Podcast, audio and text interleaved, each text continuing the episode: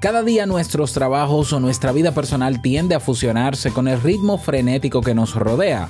Los viajes de ocio, de trabajo o el interés por tener una intensa vida social hace que pasemos mucho tiempo en actividades y sin parar de movernos.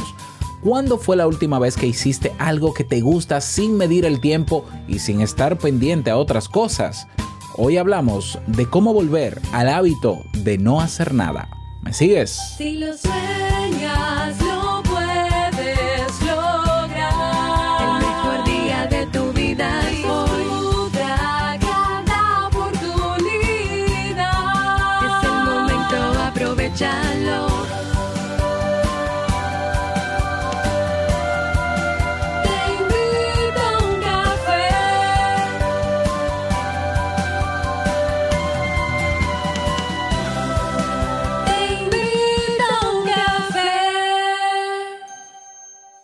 Y ahora contigo, Robert Sasuki, consultor en desarrollo humano y emprendimiento.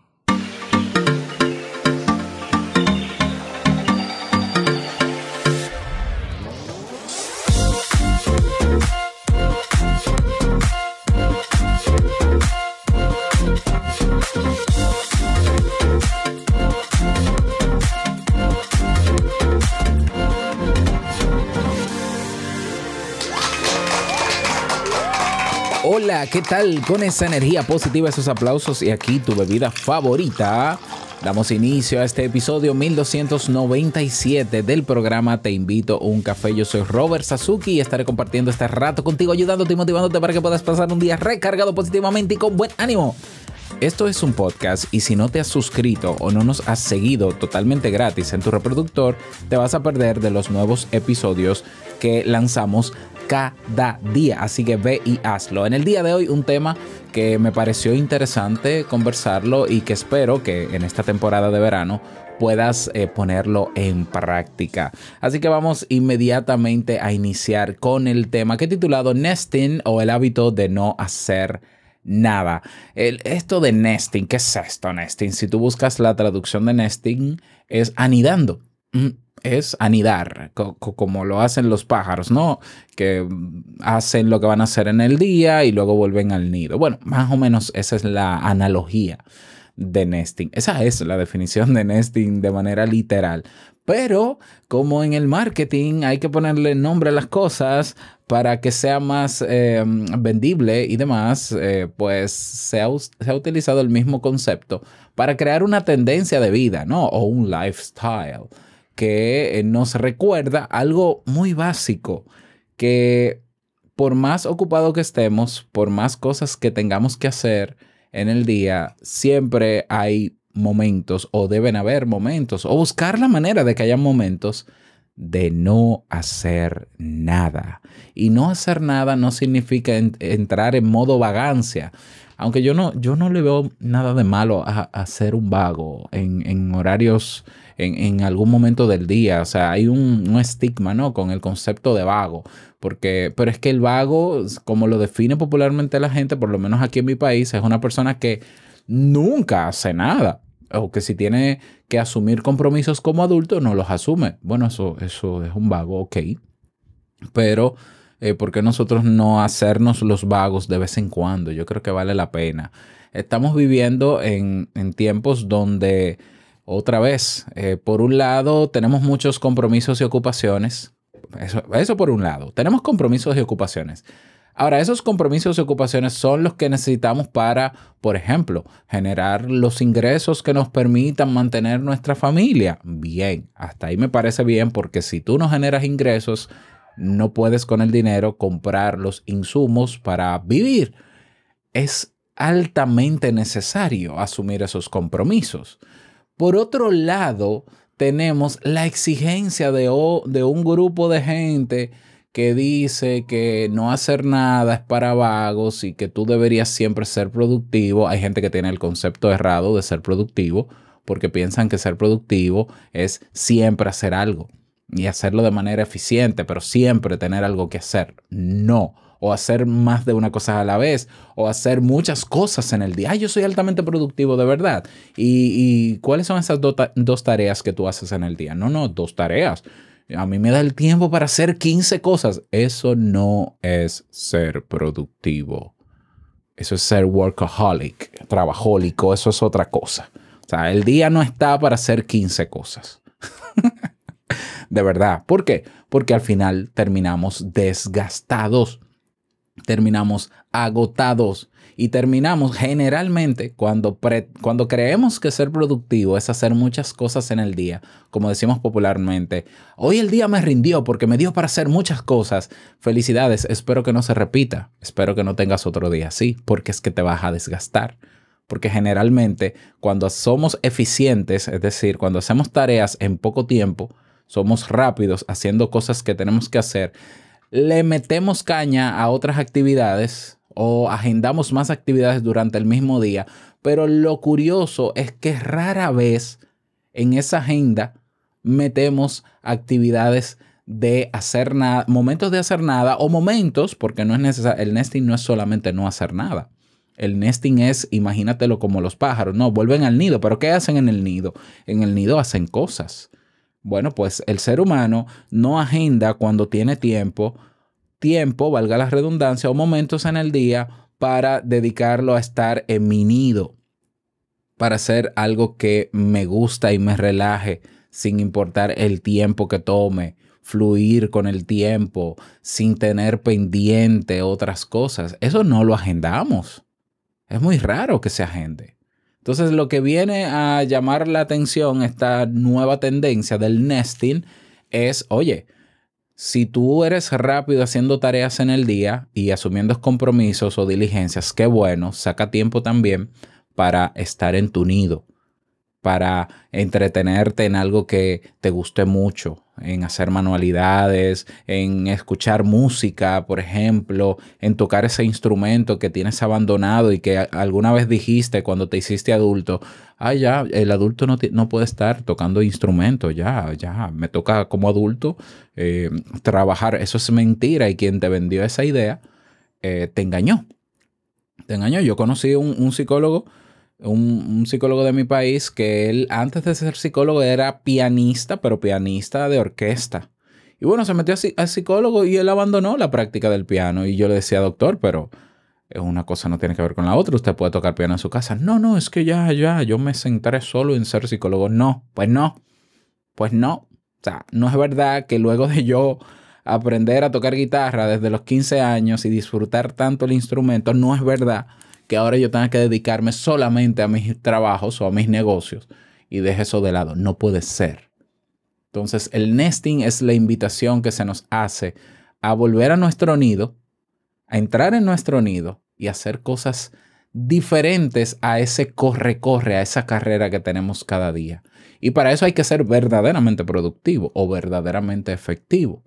Quiere decir que yo, si puedo en el día, porque de poder se puede, ¿eh? Escucha esto, cuando tú encuentras fórmulas o tú desarrollas tu propio sistema de productividad personal, te das cuenta de que hay horas, muchas horas en el día que te sobran. Muchas horas en el día que te sobran. Y hay personas que se sienten mal cuando se dan cuenta que les sobran horas en el día y no tienen nada agendado para hacer en esas horas. Porque un, un idiota allá afuera llamado coach o llamado gurú de la motivación o motivador o speaker le dijo que ser productivo es hacer muchas cosas en el día y que mientras más cosas hacemos, más crecemos, más avanzamos, más rápido llegamos a ese sueño que hemos declarado. Pues mire que no. El día da y sobra para hacer nuestras tareas que exigen compromiso serio y para descansar y para sentarme en el sofá mirar el techo y para estar en silencio y para hacer aquella actividad que me gusta o hacer tareas mecánicas como manualidades. Es más, hasta limpiar la casa. Sí, el día da para eso.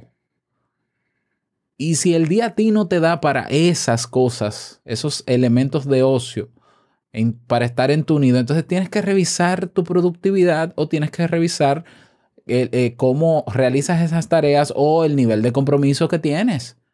Volvemos al punto. O sea, no- yo tampoco te quiero ahora eh, hacer el contrapeso de obligarte todos los días a no hacer nada. No, no, saca un momento del día para no hacer nada, porque el no hacer nada, que no significa eh, de manera tajante quedarte en blanco, porque eso es imposible, el ser humano siempre hace algo, pero tú puedes tener momentos de silencio y no necesariamente de meditación. Tú puedes tener momentos de escuchar música y no hacer otra cosa. Tú tienes momentos para dentro de tu nido, por ejemplo, caminar. Yo estoy caminando dentro de mi casa y para mí es sumamente placentero y no solamente sumamente placentero, es un ejercicio de creatividad. Sin yo proponérmelo, comienzan a llegarme ideas cuando camino. Bueno, no, pero yo no hago nada en ese momento con esas ideas más que disfrutarlas cuando me llegan. Buenas ideas, por cierto. ¿Mm? Entonces, tenemos que buscar momentos o desarrollar el hábito. Y para desarrollar el hábito necesitamos incorporar en nuestra rutina diaria momentos de hacer nada o de no hacer nada. O momentos para hacer esas cosas que nos causan placer, que nos gusta hacer, que nos conectan con nuestra esencia. ¿Cuáles son esas actividades? Imagínate que son las actividades que hacías cuando niño. ¿Cuáles de esas puedes hacer ahora? De niño o de niña aprendiste a bordar y siempre te gustó, pero lo has abandonado por cuestiones de tiempo. Organiza tu agenda.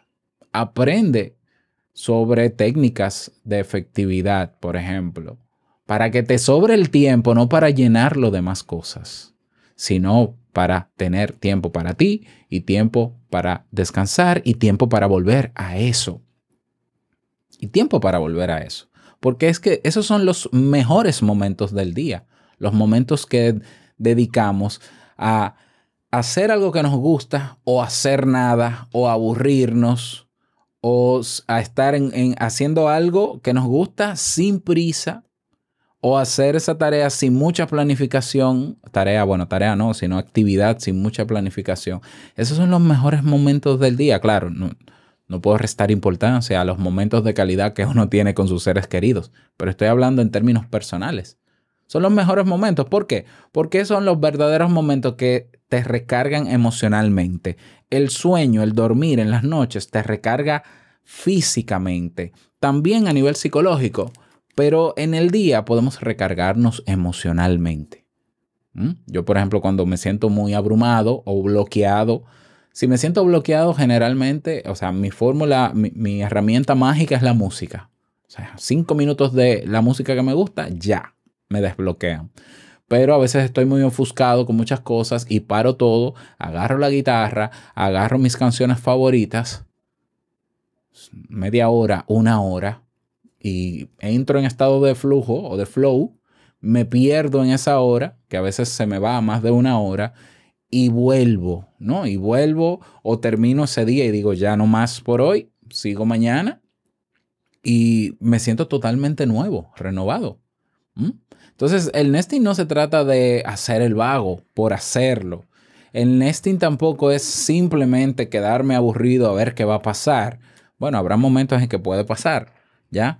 El nesting es un momento de conectar contigo en tu espacio, en un espacio íntimo, donde tú vuelvas a tu esencia lúdica y no estés, u- ojo, que nesting no es estar en- metida en las malditas redes sociales. Siempre lo he dicho. Si por un lado tenemos el problema de que no tengo tiempo porque tengo muchas obligaciones, eso lo entiendo, pero hay personas que no tienen tiempo porque se la pasan metidos en redes sociales.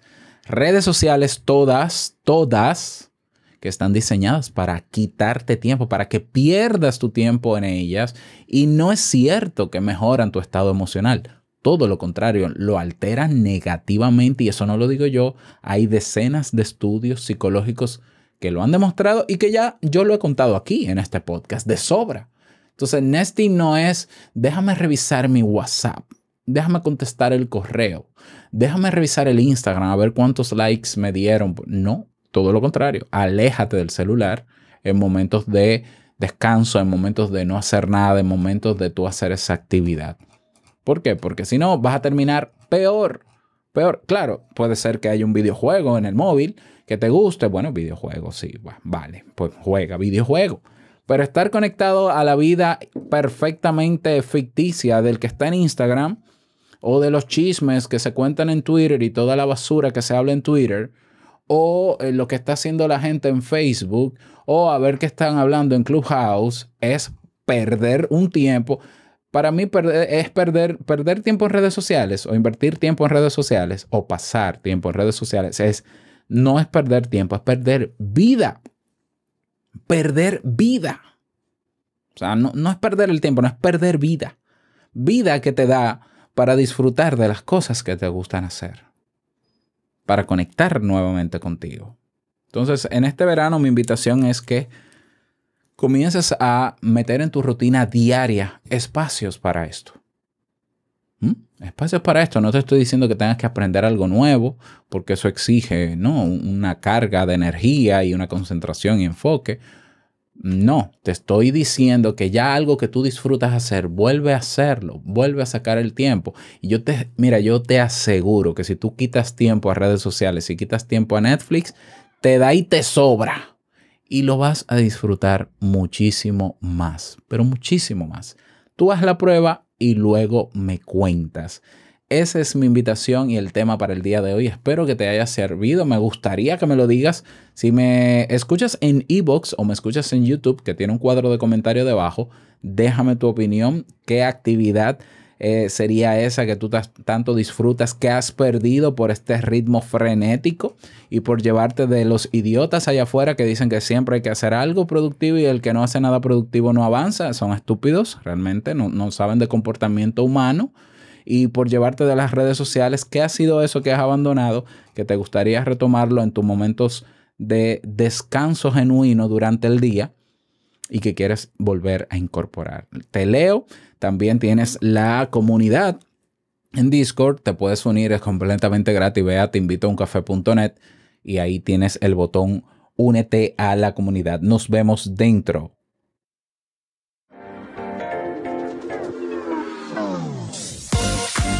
Nada más, que pases un feliz día, que te vaya súper bien y no quiero finalizar este episodio sin antes recordarte que el mejor día de tu vida es hoy y el mejor momento para disfrutar el no hacer nada en casa es ahora. Nos escuchamos mañana en un nuevo episodio. Chao.